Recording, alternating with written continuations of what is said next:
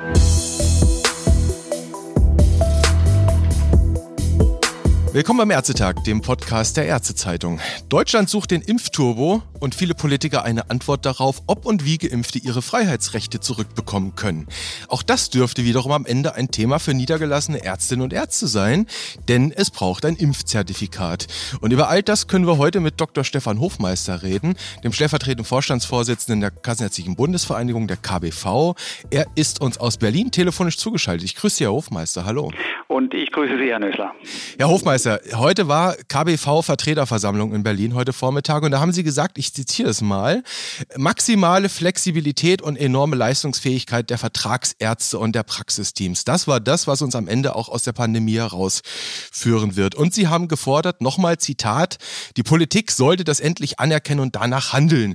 Frage, Herr Hofmeister, anerkennt die Politik das nicht, was die Niedergelassenen da leisten? Woran machen Sie das fest?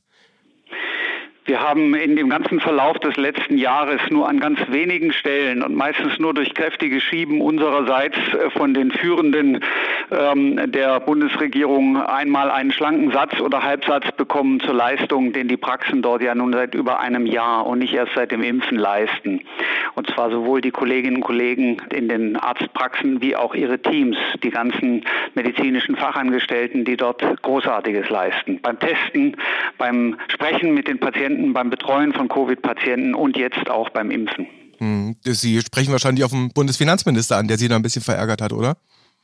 Das ist sicher mit einer dieser Äußerungen gewesen, die uns äh, alle sehr, sehr getroffen hat und die unglücklicherweise unter dem sicher Kapitel Wahlkampf äh, zu verbuchen ist, der aber nicht zulasten der Bevölkerung oder der Ärztinnen und Ärzte zu führen ist, die hier wirklich hart arbeiten, um der Lage Herr zu werden. Mhm. Wahlkampf und Pandemie vertragen sich nicht unbedingt ideal. Schauen wir nochmal aus Ihrer Sicht der niedergelassenen Ärzteschaft. Wie sollte es denn die Politik anerkennen, was hier geleistet wird ambulant? Reden wir da über Honorar? oder MFA-Boni? Was schwebt Ihnen da vor? Oder ist es einfach nur ein gut gemeintes Wort? Ich denke, es sind äh, mindestens zwei Ebenen. Eine Ebene ist auf jeden Fall eine Anerkennung der Leistungen auch der Mitarbeitenden in den Praxen der Kolleginnen und Kollegen, so wie sie auch für zum Beispiel die Pflegenden in den Krankenhäusern durch den Staat ausgelobt wurden, die bereits das zweite Mal und völlig zu Recht eine solche Prämie erhalten haben für die außerordentliche Leistung, die sie erbringen müssen in diesen Zeiten. Mhm. Und äh, das haben wir für die medizinischen Fachangestellten in den Arztpraxen auch gefordert. Das kam aber nichts. Der zweite Punkt, bei dem es ums Geld geht, ist der Schutzschirm. Der Schutzschirm, der letztes Jahr eingezogen wurde, völlig zu Recht und auch notwendig war, der ist zwar nominell verlängert worden, ist aber inhaltlich deutlich verändert worden, sodass er nicht in der Form greift, in der er greifen müsste. Und auch das können wir überhaupt nicht nachvollziehen, denn es hat sich ja im Anfang dieses Jahres noch nichts an den Umständen geändert, die letztes Jahr auch gegolten haben. Das wären die beiden fiskalischen Ebenen und die eigentlich langfristig viel wichtigere Ebene ist die, es hat sehr, sehr lange gebraucht, bis auch nur in Ansätzen anerkannt wurde, dass die Vertragsarztpraxen, die ja über ganz Deutschland verteilt sind und die ungeheures Potenzial haben, eigentlich tatsächlich diejenigen sind, die ganz viel mitarbeiten und mithelfen in dieser Krise. Und wir haben uns immer gewundert, dass wir nicht sehr viel früher gefragt wurden, wie macht man sowas eigentlich? Wie geht man damit um? Denn dort sitzt ja die ganze Erfahrung. Und nochmal, 90 Prozent der Tests sind dort gemacht worden. Die ganz überwiegende Mehrheit der Erkrankten ist dort beraten und behandelt worden. Alle Verängstigten, Verunsicherten sind in den Praxen versorgt worden. Und jetzt werden auch noch die große Mehrheit aller dort geimpft. Die enorme Leistungsfähigkeit, das ist es. Stichwort Impfmehrhofmeister. Wir wissen jedes Jahr, jede Grippesaison, 20 Millionen Nadeln gehen durch die Vertragsärzte in den Arm. Jetzt haben wir mit Blick auf Covid-19 Stand Montag 25 Millionen Bundesbürger, die mindestens einmal gegen Covid-19 geimpft wurden. Vergangene Woche Mittwoch, erinnern wir uns alle dran, wurde erstmals die Marke von einer Million Impfdosen am Tag geknackt. Im Moment ist es so, dass knapp sechs Millionen Impfdosen seit Anfang April durch die niedergelassenen Ärztinnen und Ärzte verimpft wurden. Ist das jetzt schon der Turbo, von dem alle gesprochen haben? Nein, überhaupt nicht. Ich will kurz auf die Zahlen eingehen. Wir haben der Bundesregierung in einem Vorgespräch, das es dann endlich gegeben hat, zugesagt, dass wir ganz grob gerechnet mit 50.000 Praxen und 20 Dosen pro Tag pro Praxis rechnen, also mit 5 Millionen Dosen in den Praxen, die pro Woche verimpft werden können. Das war die vorsichtige Rechnung der KBV. Wir haben jetzt bereits über 65.000 Praxen, die am Impfen teilnehmen und die impfen zum Teil deutlich mehr als 20 Impfdosen am Tag. Allerdings gibt es noch viel zu wenig Impfdosen, um all die 65.000 Praxen mit ausreichend Impfstoff zu versorgen. Das heißt, wir sind noch meilenweit entfernt von den Möglichkeiten, von der Leistungsfähigkeit, die in den Praxen herrscht, die von der Geschwindigkeit, die beim Impfen möglich wäre und das immer noch ausschließlich deswegen, weil weiterhin zu wenig Impfstoff da ist. Mhm. Und weil der überwiegende Teil immer noch an die Impfzentren geliefert wird, in den Land- und Stadtkreisen. Es gab relativ früh auch aus dem KV-System, ich erinnere mich da an Stuttgart zum Beispiel, durchaus die Forderung, schlagzeilenträchtig, schließt endlich die Impfzentren. Würden Sie auch so weit gehen?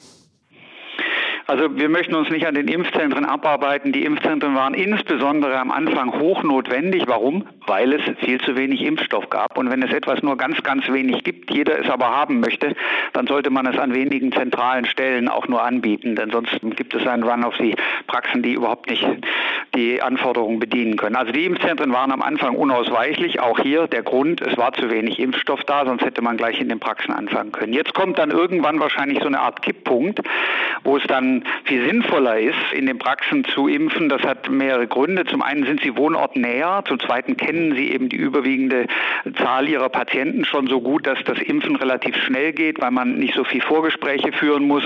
Und äh, drittens ist es natürlich sehr viel preiswerter, in den Vertragsarztpraxen zu impfen. Das heißt aber nicht, dass man die Impfzentren morgen am Tag zumachen muss. Das ist regional sehr unterschiedlich. Ganz entscheidend ist aber, dass es keine Priorisierung der Impfzentren geben darf, was den Impfstoff angeht. Das heißt also, die Bequemlichkeit bequem zu verimpfenden, mit wenig Redebedarf behafteten Impfstoffe in die Impfzentren und die Praxen kriegen den Rest. Das geht gar nicht. Und das Zweite ist natürlich auch, die Impfzentren sind und bleiben langsamer als die Arztpraxen. Das heißt also, man muss natürlich schon überlegen, insbesondere jetzt, wo die BioNTech-Zweitimpfungen beginnen werden in zwei Wochen, dass dann die im Moment avisierten Dosen an BioNTech überhaupt nicht mehr ausreichen, um in den Praxen gleichzeitig Zweit- und Erstimpfungen zu machen. Das heißt, der noch nicht gezündete Impfturbo in den Praxen wird wieder ins Stottern kommen und es wird über vielleicht zwei bis drei Wochen kaum noch Erstimpfungen in den Praxen geben können mit BioNTech, weil nicht ausreichend Impfstoff dafür da ist. Und das gilt es zu bedenken und das gilt es bei der Impfstoffverteilung zu berücksichtigen. Es gibt also auch durchaus heute ja noch Praxen, das kriegt man jedenfalls mit in den einschlägigen Foren, wo die Niedergelassenen sich tummeln und austauschen, die nach wie vor montags nichts bekommen. Also die dann die Info bekommen, nee, du bekommst morgen nichts am Dienstag geliefert. Und dann laufen wir doch Gefahr, wenn ich jetzt das Stichwort Zweitimpfung höre von Ihnen, dass im Zweifel nachher Patienten in der Praxis auftauchen, die gar nicht entimmunisiert werden können. Ja, das wäre dann der GAU. Das ist auch der Grund, warum ich heute in meiner Rede gesagt habe, dass diese Ausdehnung auf sozusagen den letzten Tag des möglichen Impfschemas absolut unvernünftig ist medizinisch. Es gibt ja 101 Grund, warum ausgerechnet an dem Tag das dann nicht klappt. Und dann hat man das Impfschema gerissen. Völlig richtig. Und das könnte schon bei der ersten Auslandsreise zum Problem werden. Mhm. Völlig klar. Man muss den gesamten Zeitraum nutzen können. Und völlig klar, es wäre ein absoluter GAU, wenn in den Praxen kein Impfstoff für die Zweitimpfung zur Verfügung steht. Es ist aber fast nicht minder schlimm schlimm, wenn wir nur noch Zweitimpfungen machen können und keine Erstimpfungen mehr, weil dann geht es auch nicht vorwärts. Das heißt, wir brauchen schlicht Impfstoff, ausreichend Impfstoff, um beides bedienen zu können. Und wir sind noch lange nicht am Limit. Mhm. Und da kommt noch ein ganz großer Punkt dazu. Und meine Bewunderung für die Praxen ist da ungeheuer hoch. Denn wenn Sie am Montag noch nicht genau wissen, was in dieser Woche an Impfstoff kommt, das heißt ja, Sie müssen umdisponieren, Sie müssen Termine absagen, Termine zusagen, Termine ändern, variieren, lange mit Patienten reden, warum jetzt nicht so und jetzt anders. Das heißt, die Praxen, von denen wird verlangt, dass sie mit absolut kürzester Frist maximal flexibel reagieren. Und das tun sie bisher auch geduldig. Mhm. Und das ist ein weiterer Punkt, warum wir sagen, die Politik sollte respektieren, was sie hier für einen Pfund hat. Denn mit einem Staatsbetrieb könnten sie das nicht machen. Da würde dann schlicht, wenn am Montag nicht klar ist, wie die Woche läuft, jeder mit der Achsel zucken und sagen, tja, wissen wir halt nicht, können wir auch nichts machen. Haben wir nicht die richtigen Sachen gekriegt. Die Praxen reagieren darauf, ganz flexibel. Das erfordert ungeheure Kraftanstrengungen seitens der MFAs und auch seitens der Kolleginnen und Kollegen in den Praxen. Sie haben jetzt gerade die externe Organisation quasi angesprochen. Also wir haben die Impfverordnung, wir haben die STIKO-Empfehlung. Daran sind alle irgendwie so ein bisschen gebunden. Wir haben Landkreise, die arbeiten sich immer noch an Prio 1 und 2 ab, während in anderen Landkreisen schon die Prio 4 aufgemacht ist. Und Und jetzt müssen die Arztpraxen quasi ihre interne Organisation mit dieser externen Organisation, mit dieser Prio-Vorgabe irgendwie harmonisieren. Und dann entsteht dieses Kuddelmuddel. Und, und dann wissen sie im Zweifel am Montag noch nicht mal, wie viele Impfdosen kommen. Mal Hand aufs Herz, ist die Priorisierung nicht eigentlich auch jetzt ein Ärgernis? Müsste man nicht jetzt an den Zeitpunkt kommen, dass man sie abschafft und sagt, überlasst die Priorisierung bitte den Ärzten, die impfen? Also de facto hat man ja, Sie haben es ja selber aufgeführt, an allen Ecken und Enden bereits begonnen, von Amts wegen die Priorisierung aufzuweichen. Nicht manche Landkreise, manche Länder haben die Gruppe vorgezogen, die anderen haben die Gruppe vorgezogen. Der Finanzminister diskutiert gerade darüber, in benachteiligten Stadtteilen bevorzugt zu impfen. Das ist zwar auch ein vernünftiger Grund, aber eben auch nicht die Priorisierung, so wie sie in der Rechtsverordnung steht, sondern wieder eine andere. Das heißt also, es wurde doch ohnehin schon angefangen an allen Ecken und Enden. Und wir kommen natürlich, die Frau Reis-Berkowitsch hat es in der Pressekonferenz Konferenz auch nochmal gut rausgestellt, an einen Punkt, wo individuell in einer Praxis, die ja ein bestimmtes Klientel hat, die Priorisierung beim Arzt liegen muss. Der weiß, wen er zuerst impft. Er kann aber nicht einen Tag lang warten und niemand impfen, weil er weiß, da ist noch einer, den habe ich noch nicht geimpft, den erreiche ich gerade aber nicht. Das kann ja nicht heißen, dass er dann so lange keinen mehr impft. Das heißt also, die Priorisierung jetzt mit den zunehmenden Impfstoffmengen ist tatsächlich von Tag zu Tag ein größeres Hindernis und sie wird auch nochmal allenthalben schon aufgebohrt und aufgebrochen. Das hat schon ganz früh angefangen, auch in den Impfzentren, als die Länder ausgeschert sind und eigene Priorisierungen gemacht haben. Mhm. Was ist jetzt als nächstes noch kommt in den Praxis? Reden wir mal, jetzt haben wir gerade über Impfen gesprochen. Also es gibt die Nadel in den Arm. Das nächste, was kommt, ist das Thema Atteste. Wir reden ja nun alle über diesen E-Impfpass, der ist ausgeschrieben. Das heißt, ab Juni solle der irgendwann kommen. Und am Ende wird es dafür wieder die niedergelassenen Ärztinnen und Ärzte brauchen, weil irgendwer muss doch bitte diesen Attest ausstellen.